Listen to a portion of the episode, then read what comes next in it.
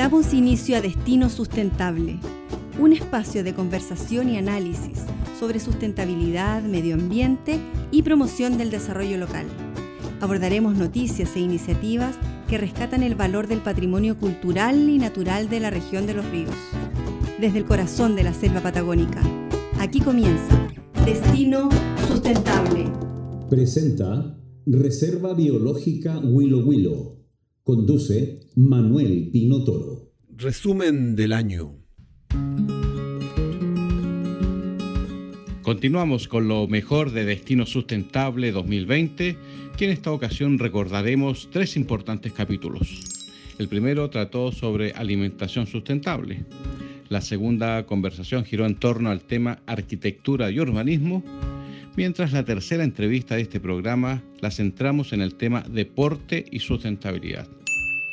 Y para iniciar el segundo capítulo con lo mejor del año, recordaremos las palabras de Denise Brito, académica de la Universidad Diego Portales, quien, junto a Denise Bedger, jefa de la sección Promoción de Salud de la CDM de los Ríos, y Claudio Navarrete Ojeda, chef ejecutivo de Willow Willow, hablaron respecto a alimentación sustentable. Habla Denise Brito. Bueno, la alimentación sustentable son todos los alimentos en donde el modo de producción y el consumo no perjudican al medio ambiente. Y cuando hablamos de alimentación sustentable, esta alimentación va de la mano con la alimentación saludable. Eh, ¿Por qué? Hay un tema de responsabilidad social que sí o sí tenemos que mencionar cuando hablamos de alimentación sustentable, porque eh, la sociedad tiene un rol de proteger, ¿cierto? Y cuidar el medio ambiente y también hacernos un poco cargo de qué es lo que va a pasar con nuestras generaciones futuras, con nuestros hijos, nietos y otras generaciones, y al mismo tiempo cuidarnos, el autocuidado va muy de la mano de esta alimentación sustentable porque cuando hablamos de estos alimentos y este, ciertas producciones que no dañan al medio ambiente, también coinciden con lo que es la alimentación saludable, las frutas, las verduras, ojalá, ¿cierto?, eh, con un proceso más limpio, sin pesticidas, sin eh, eh, agregar ciertos cuidados que pueden dañar a la salud, son conceptos que van de, totalmente de la mano y se unen. Hoy en día nosotros tenemos nuestras principales cierto, enfermedades no transmisibles, están asociadas a la alimentación, a una buena alimentación y nosotros que trabajamos en la universidad desde la salud pública, enseñamos a nuestros alumnos y a la población a alimentarse bien. Y cuando hablamos de alimentarse bien y alimentarse de manera saludable, el consumo de frutas, de verduras, está siempre presente. El bajar el consumo de las carnes, el bajar, ¿cierto?, el consumo de todos los, alimentos que, que, son procesados y justamente coinciden con lo que es la alimentación sustentable, ¿ah? el poder volver a tener un huerto en la casa. Hoy en día tenemos muchos proyectos con algunas comunidades en donde se trabajan los huertos comunitarios y aquí fomentamos, ¿cierto?, el, trabajo dentro, que, tiene que haber dentro de las comunidades, en sociedad, vamos a disminuir todo lo que es la huella de carbono y al mismo tiempo vamos a poder fomentar prácticas de responsabilidad social. Así que yo estoy muy contenta de poder hablar de este tema hoy porque creo que desde la salud eh, tienen, eh, tenemos un rol esencial de educar a la población para disminuir todas esas enfermedades no transmisibles, que son enfermedades crónicas, diabetes, hipertensión, todas las enfermedades cardiovasculares y además cuidar a nuestro planeta, que es nuestro deber. Sí, pues es nuestro deber como sociedad y como ser individual. También quiero preguntarle a Denise Bedger, desde la política pública, Denise, ¿cómo se fomenta la alimentación sustentable en la región de los ríos? Respecto a lo que dice Denise Brito, eh, comparto totalmente lo que ella indica respecto a que el tema de la alimentación sustentable tiene, que, tiene mucha relación con la alimentación saludable y con los indicadores em, que tenemos actualmente sobre el sobrepeso y en realidad la malnutrición específicamente en la región de los ríos, en los menores de 6 años, eh, los distintos estudios que hace el Ministerio de Salud, cruzado con algunos estudios de JUNAEB y de la red de JUN, Integra, que hace evaluaciones constantes de los niños, nos muestra que estamos eh, no solamente actualmente con la pandemia del COVID, sino que hemos vivido y hemos arrastrado eh, hace muchos años ya la pandemia de la malnutrición por exceso, y eso también asociado a los niveles de sedentarismo, porque el tema de la alimentación saludable y el tema de sustentabilidad tiene que ver mucho con un tema que es mucho más amplio y que también tiene que ver con la calidad de vida.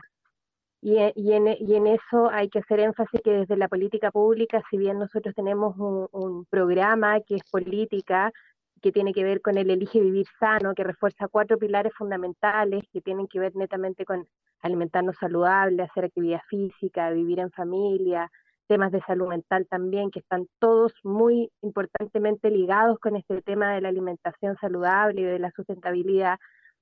Son políticas que están avanzando, pero eh, que están avanzando de forma eh, paulatina, el trabajo en promoción de la, de la salud y el trabajo en la mejora de los indicadores de salud es un trabajo de muy largo plazo. Entonces, tal vez em, eh, en algún minuto se están realizando muchas acciones, particularmente desde el punto de vista de, de la alimentación saludable y la sustentabilidad en la región de los ríos y nosotros como equipo de promoción de salud que hace un trabajo importantísimo en una de las áreas de la salud pública, es trabajar con los territorios y es trabajar con las comunidades y poder bajar una política pública que tenga una realidad con los territorios y con las mismas personas con las que nosotros a diario, a diario estamos trabajando. Quiero incorporar, Claudio, también en algo que tú señalaste sobre el vínculo con la comunidad, con el territorio en particular. Porque Claudio eh, lleva adelante un proyecto, un caso de éxito, diría yo, que tiene que ver con eh, la Reserva Biológica Willow Willow, incorporar a los productores locales en la compra y en la producción, ¿no es cierto?, de hortalizas y verduras, según eh, me contabas, Claudio, y quisiera saber en qué consiste y cómo llevas adelante este proyecto. Hola, bueno, les cuento un poco. todo este proyecto está ubicado en la región de los ríos y está emplazado en la Reserva Biológica Willow Willow el tema de la sustentabilidad para nosotros es súper, súper importante como reserva. Entonces ahí nacen las ideas, las inquietudes y cómo nosotros podemos aportar al, al proyecto mundial, por decirlo así, de, generar algo sustentable por completo y se empieza a desarrollar este proyecto por medio de la fundación con Valeria, que es la persona que es el nexo entre nosotros y los productores. Eh, ¿Cómo funciona? Eh, son 33 productores con los cuales nosotros firmamos un acuerdo el 18 de octubre del 2019, en el cual nosotros como reserva biológica y, más preciso como el hotel, los hoteles de Willow Willow, nos comprometemos a, comprar la producción que ellos tengan de sus huertos, invernaderos o cultivos en general. Esto son 33 personas, el 80% de estos son mujeres, las que decidieron salir adelante y tomar el desafío de poder lograrlo al día de hoy, en, antes de la pandemia, obviamente, eh, para nosotros significaba alrededor de un 30% de lo que nosotros ocupamos de hortalizas y verduras, lo que ellos nos entregaban. Eh, que para nosotros es algo súper importante porque aparte de estar dando el primer paso con esto, nosotros estamos abriéndonos a generar eh, un impacto de sustentabilidad, pero un poco más estable en el tiempo porque generalmente se ve que hay un proyecto o pasan cosas y funciona un par de meses y luego ya después decae porque falta eh, una supervisión o tener alguien encima que esté viendo cómo funciona.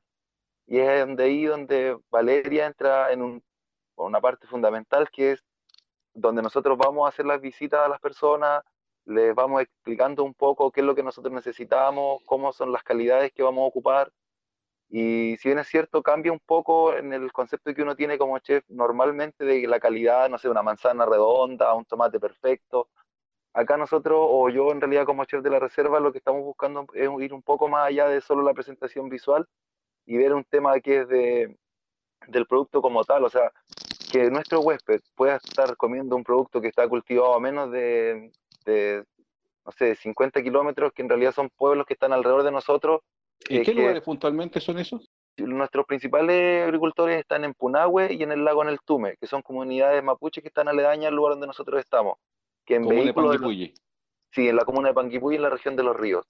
Que eso nosotros en, en vehículo, al momento de ir a, hacer como las visitas a terreno, nos demoramos 15 minutos en el vehículo, en la camioneta, en llegar, hasta llegar al lugar y tener la, el lazo con la persona igual y conversar y explicarle un poco que esto va más allá de solo vender un producto, que en realidad representa un, cambio social por completo, porque del momento que ellas toman la decisión de salir adelante con algo que pueden hacer en sus casas y eso traspasárselo a sus familias, ya se está generando un cambio de, concepto de la vida.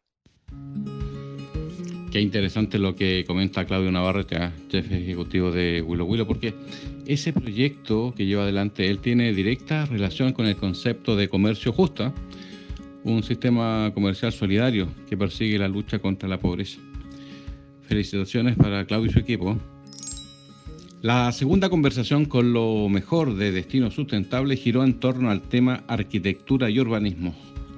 Conversamos con Pilar Jiménez, secretaria ejecutiva del Consejo Nacional de Desarrollo Urbano, Carolina Parra, jefa del Departamento de Desarrollo Urbano e Infraestructura de la Secretaría Regional Ministerial de Vivienda y Urbanismo de Los Ríos, y Rodrigo Verdugo, arquitecto de Huilo Huilo, autor del proyecto arquitectónico de los hoteles de la Reserva.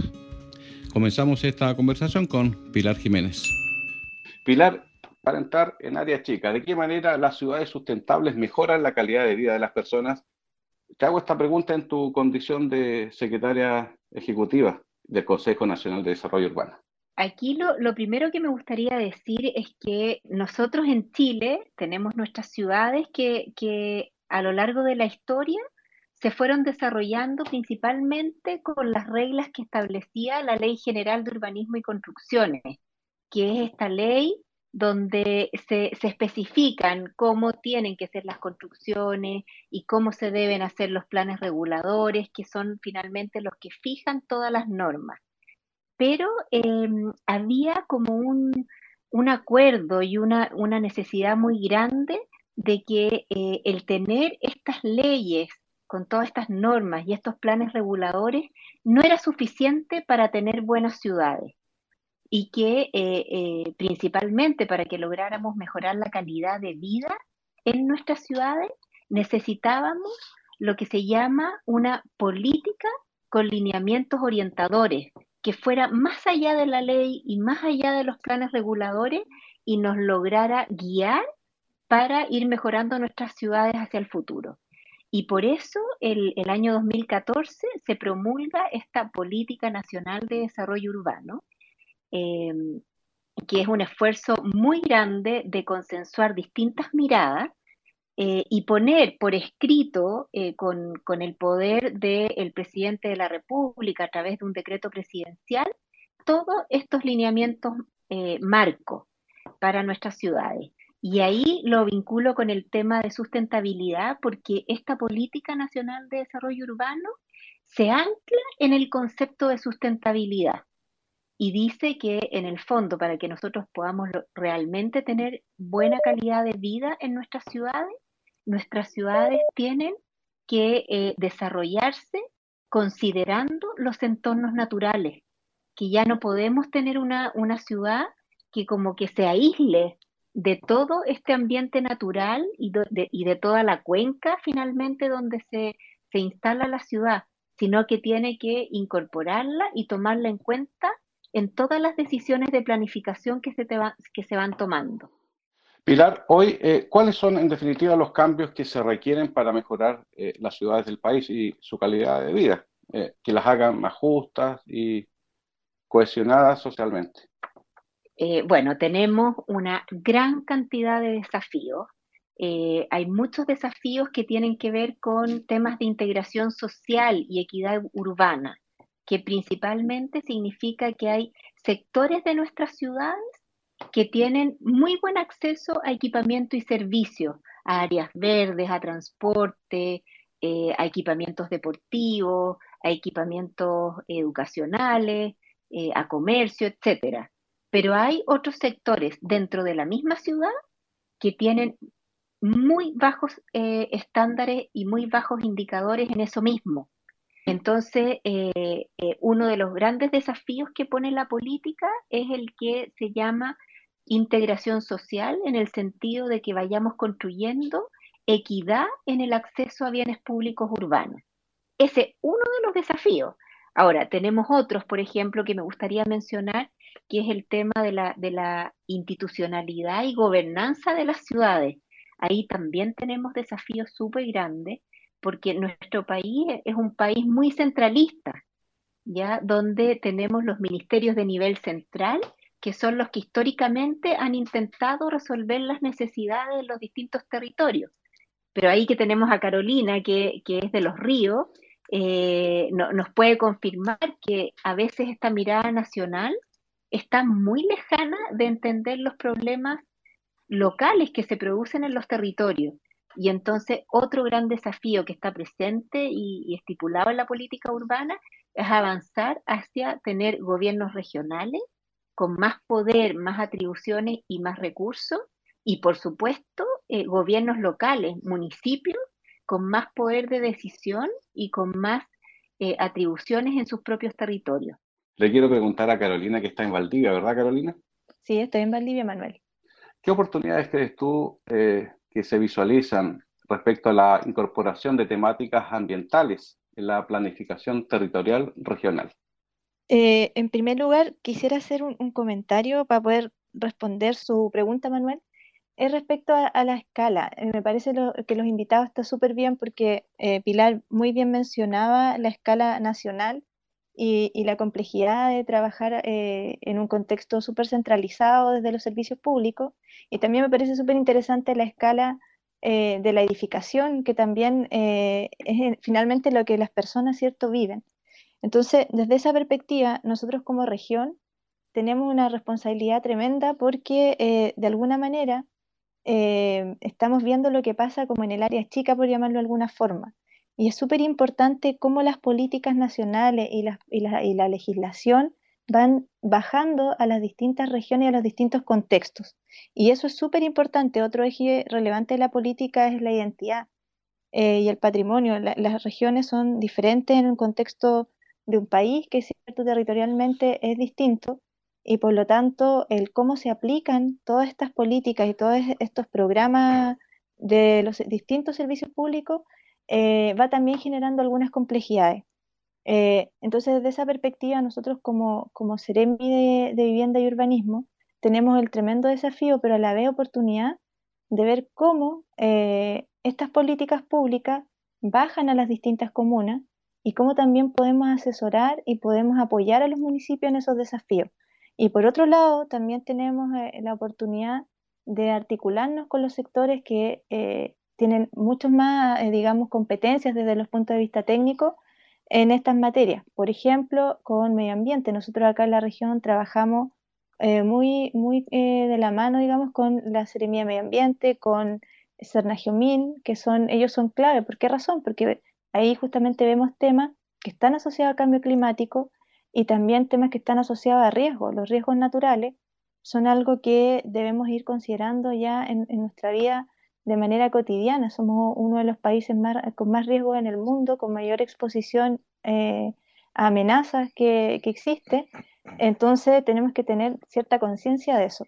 En tu caso, Rodrigo, cuando uno mira los hoteles de Huilo Huilo, Notufagus, la montaña mágica, no logra dimensionar lo que efectivamente, según entiendo, eh, terminó siendo la construcción de estos hoteles que terminan siendo íconos, ¿no es cierto?, de la arquitectura sustentable. ¿Me puedes contar cómo desarrollaron ese proyecto y cómo al mismo tiempo incorporaron a mano de obra local para llevar adelante este proyecto de arquitectura verde, Rodrigo?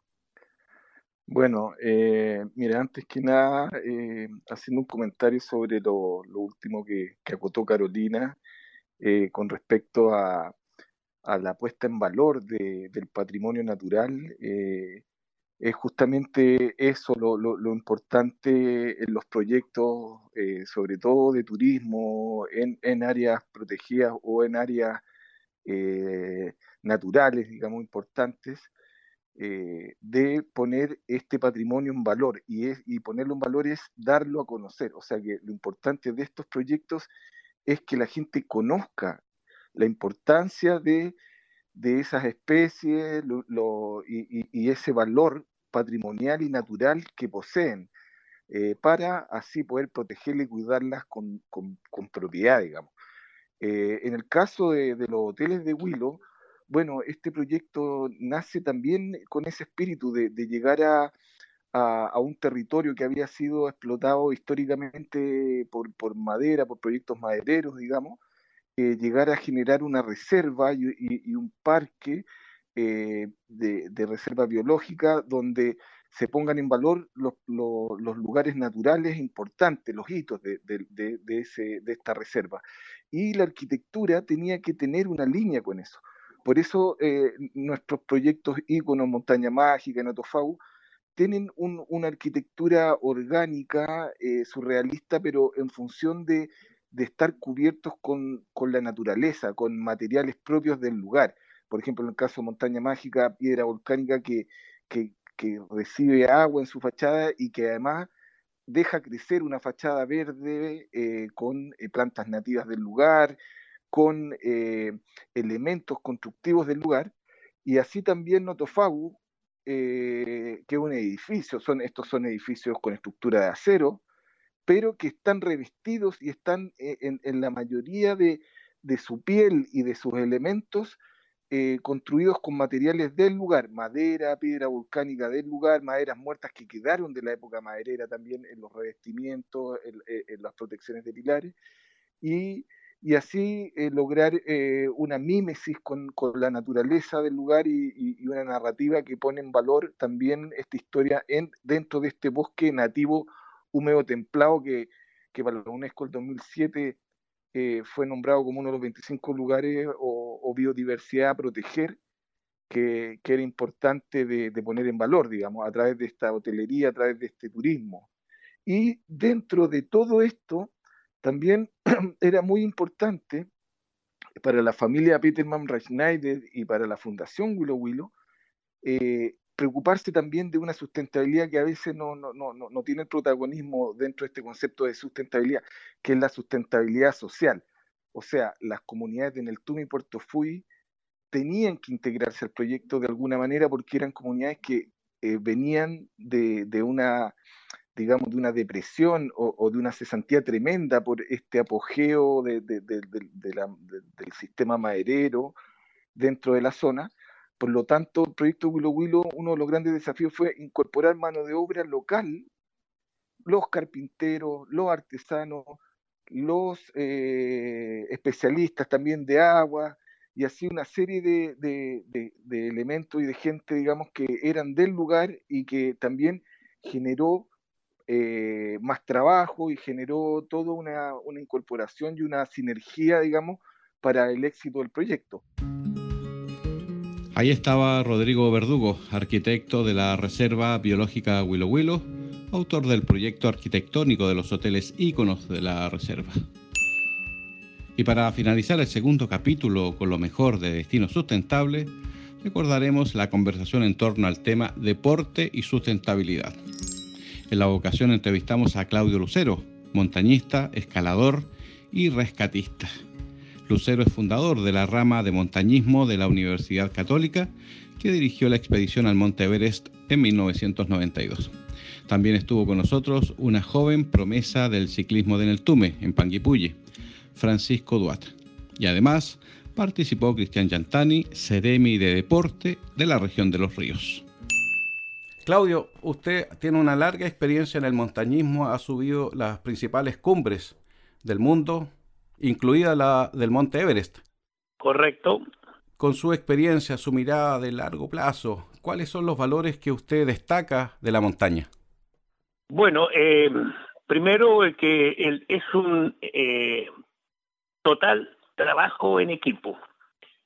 Todos dependemos de todo y confiamos en todo si alguien pone una cuerda, yo tengo que confiar que lo hizo bien. Eh, no, no da alternativas para hacer las cosas a medias. Y eso es una cosa importante, el, entender que somos un equipo y que uno que clave la bandera es como uno que mete el gol, ya el equipo ganó. Y el problema es que cuesta mucho, cuesta mucho integrar a las personas en un equipo.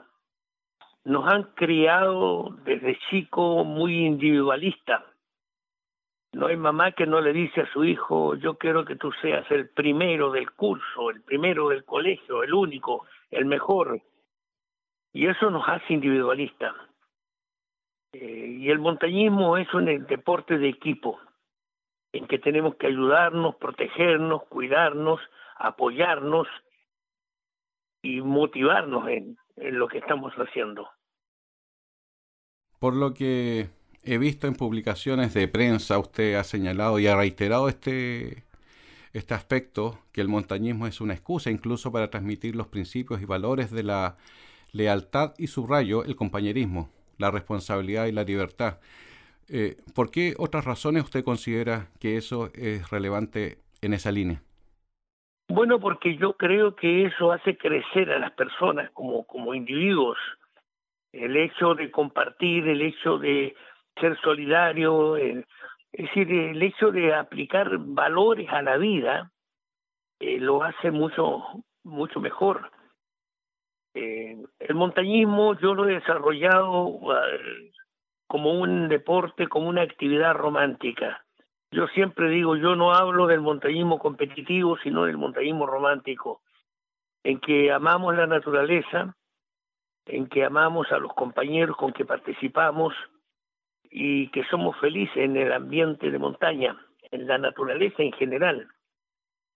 El problema está que hemos nacido los montañistas demasiado tarde, porque la gente nos eh, ha adquirido la costumbre de ir a la vida al aire libre, de caminar por las montañas, por los campos, pero no tiene ninguna cultura en que va contaminando por todos lados. Yo cuando empecé en montaña era costumbre que cada montañista iba con un tarrito de pintura y iba marcando sus nombres en las rocas donde pasaba. ¿Para qué contaminar? Ahora nos prohíben pasar. Es un círculo vicioso, ¿no? Nos prohíben pasar porque la gente contamina y la gente contamina porque dice, bueno, yo pago por entrar a este parque y que, que alguien lo limpie Lamentablemente estamos en ese círculo, no hay ninguna política en este país para desarrollar la vida al aire libre, no hay escuelas que le enseñen a la gente, las personas salen a veranear en carpa no porque les guste el camping, sino porque les sale más barato, desgraciadamente, y no tienen ninguna cultura para vivir en carpa. Entonces, eh, generalmente los campings la revuelven hasta la madrugada y al otro día duermen todo el día eh, para volver a comenzar la fiesta en la, en la noche. Esa es la vida de camping generalmente que, a uno no, no, no cuadra en ese ambiente. Cristian, sobre lo que dice Claudio, ¿qué rol juega la educación ambiental en el desarrollo de actividades al aire libre, crees tú? Obviamente, eh, Claudio, eh, al cual aprovecho de saludar y soy un gran admirador de todo el trabajo que él ha realizado. Eh, obviamente ha, apuntado a un tema que es súper complejo y tiene que ver con la educación. Y ahí nosotros como deporte, como Ministerio del Deporte, siempre hemos apuntado a que el deporte, la actividad física, la actividad saludable es parte de la educación.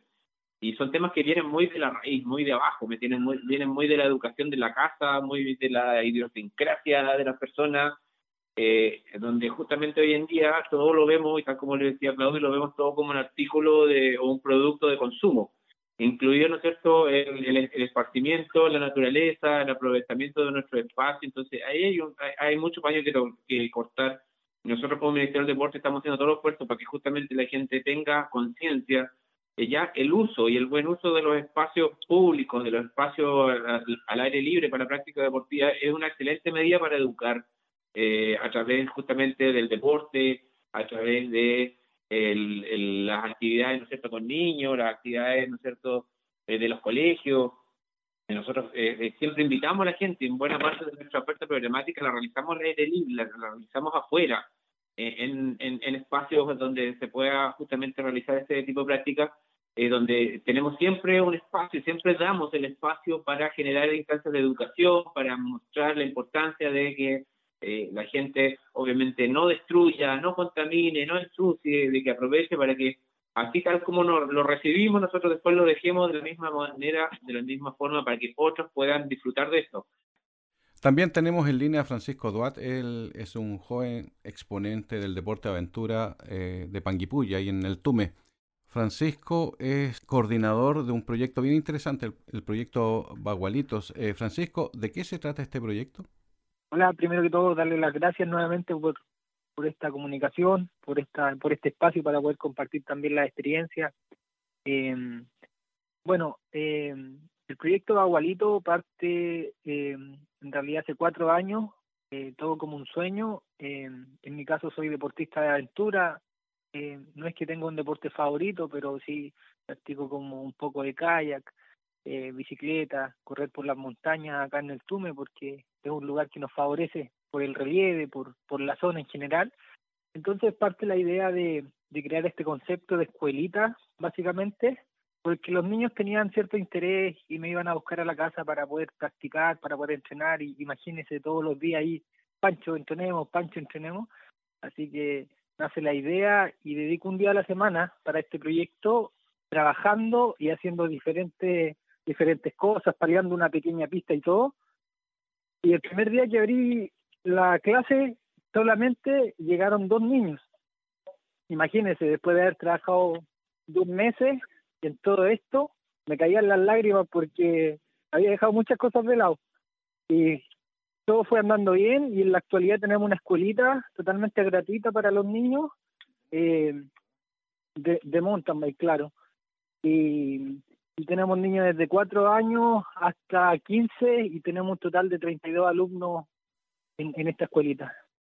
Así que nos han apoyado diferentes entidades, el Ciclo Club de Santiago que nos regaló nuestras primeras 25 bicicletas, después Mountain Bike que trae carreras de, de mountain bike enduro en la zona que nos ha potenciado, nos regaló otras 10 bicicletas, la Fundación Willow Willow, y sin pensarlo mucho y sin planificarlo tanto, como las cosas se hicieron de corazón, han resultado tan bien y los niños están todos felices y ahora en el Tuma hay cultura de bicicleta. Estamos como levantándonos con la bicicleta, comiendo y durmiendo con bicicleta. Tú que estás ahí en el Tume, muy cerquita de, de Puerto Fui, ¿cómo la gente, los habitantes de la zona toman este proyecto, el proyecto Baguelitos, que busca desarrollar una escuela eh, de mountain bike para niños y niñas ahí en la zona?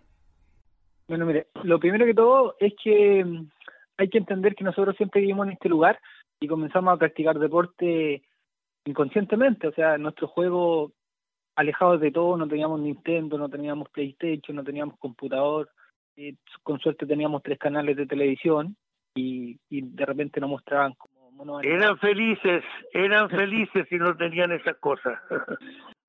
claro, entonces no, como que íbamos a jugar al río, imagínense con botecitos en el invierno, corriendo en los cerros y, y siempre hicimos deporte desde chiquititos, pero nunca supimos que estábamos haciendo deporte porque quizás eso más adelante nos podría dar oportunidades en la vida hasta que, ya fuimos creciendo un poco más. Y yo siempre digo, somos, no sé, en mi caso yo soy pobre, me ha costado mucho como por los temas de los recursos, pero el deporte me ha cambiado la vida, me ha dado muchas oportunidades y por esa misma razón nace la escuelita para crear oportunidades y valorar el terreno en el que nosotros vivimos, que este es un paraíso, imagínense, tenemos ríos que, de aguas blancas, tenemos cerros, tenemos montañas, tenemos volcanes, hay glaciar, hay lago, entonces tenemos todo lo que necesitamos. Solo faltaba alguien como que, que nos dijera, oye, se puede, oye, mira, eh, puedes dedicarte a esto y quizás puede ser tu fuente laboral, puede ser tu, tu, tu oportunidad de salir adelante. Entonces la gente lo ha tomado muy bien, ha apoyado, está haciendo cada vez más parte, Antiguamente habían caminos madereros que esos caminos se han utilizado para hacer pistas de bicicleta y como han bajado los trozos han quedado compactados, entonces se han generado bike park y ese bike park trae competencia, la competencia trae al pueblo turismo, el turismo trae economía y a su vez trae influencia y entonces la gente lo ha visto como algo totalmente positivo. Cambia la mente también, la forma de pensar. Ya no estamos pensando como no hay sueños, hay metas. Qué grandes palabras, qué tan importantes son los sueños y metas para el desarrollo sustentable del deporte y de la vida en general, ¿eh? como dice Francisco Duat, especialmente, debo decirlo, ¿eh? con letras mayúsculas, tratar de cumplir los sueños y metas. A pesar de la pandemia que azota al mundo y que nos tiene bastante de capa caída. Pero bueno, hay que seguir mirando la vida con optimismo, con mucho optimismo. Yo por mi parte debo decirles que hemos concluido el segundo resumen con lo mejor de Destino Sustentable 2020. Los espero la próxima semana con el tercer y último capítulo de este programa que ha buscado generar debate en torno a una materia tan relevante para el desarrollo del país como es la sustentabilidad. A todos ustedes, muchas gracias por la sintonía. Llega a su fin la presente edición de Destino Sustentable, un espacio de conversación y análisis sobre sustentabilidad, medio ambiente y promoción del desarrollo local. Nos encontramos pronto desde el corazón de la selva patagónica en un nuevo capítulo de Destino